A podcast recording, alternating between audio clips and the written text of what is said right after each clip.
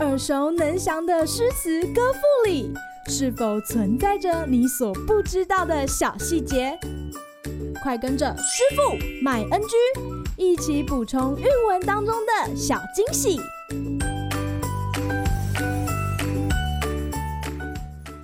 大家好，欢迎来到师傅麦恩居。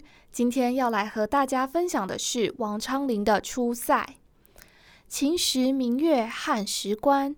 万里长征人未还，但使荣城飞将在，不教胡马度阴山。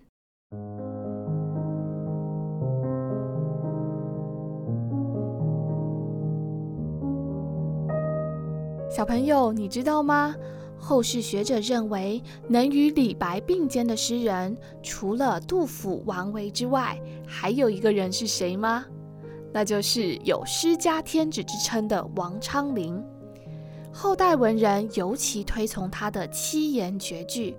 明朝的王士禛就说：“七言绝句，王江宁，也就是王昌龄，与太白、李白争胜毫厘，俱是神品。”这首《出塞》之一，就是王昌龄最有名的一首诗。开头他就以“秦时明月汉时关”建构出一个远古且苍茫的情境。这些远征戍边的将士们，常年坚守着岗位，兢兢业业地保家卫国，一切景象从古至今好像都未改变。但在这咬牙辛苦的背后，若能再有一位如同飞将军李广这般英武而且骁勇善战的将军来做统帅，是否会更轻松一点呢？那李广究竟是何方神圣，能让千年后的王昌龄念念不忘？他其实是汉代著名的将军，《史记》便有提到他善射，也就是善于射击。屡次大破匈奴骑兵，甚至还让单于开口要大家活捉这位将才呢。更重要的是，李广待兵士们如兄弟，这让一同出生入死的同袍们倍感窝心，而愿意和他一起赴汤蹈火。这首《出塞》往往被解读成王昌龄在批判当时边塞将领的昏庸无能。但是相反的，也有人说他是在哀悼千百年来战死在沙场上的无数士兵，但又庆幸总是能有像李广一样的将军能保家卫国。从不同的角度诠释，竟然能得到完全相反的意趣，这是什么情况呢？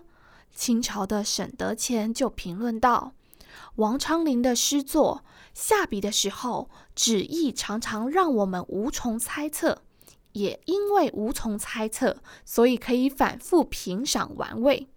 这个点评真的是贴切的点出我们读昌龄诗的乐趣。今日 NG 点，要注意的是，不教胡马度阴山。叶嘉莹老师提醒我们要念平声的“教”，这是为了要符合近体诗的格律。整句话的意思是不让匈奴的骑兵们入侵大唐国土。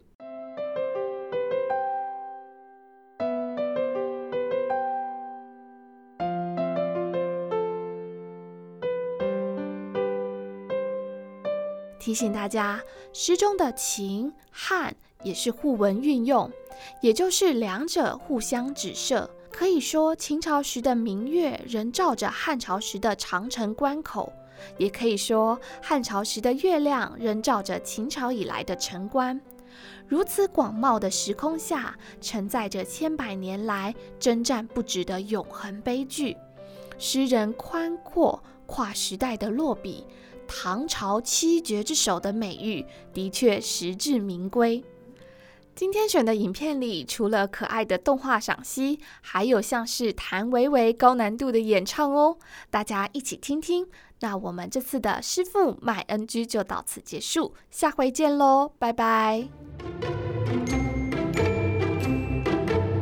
感谢收听今天的师傅麦恩居。想要了解更多有关韵文的趣味知识，请记得按下订阅键，follow 我们，让你的诗词歌赋不 NG。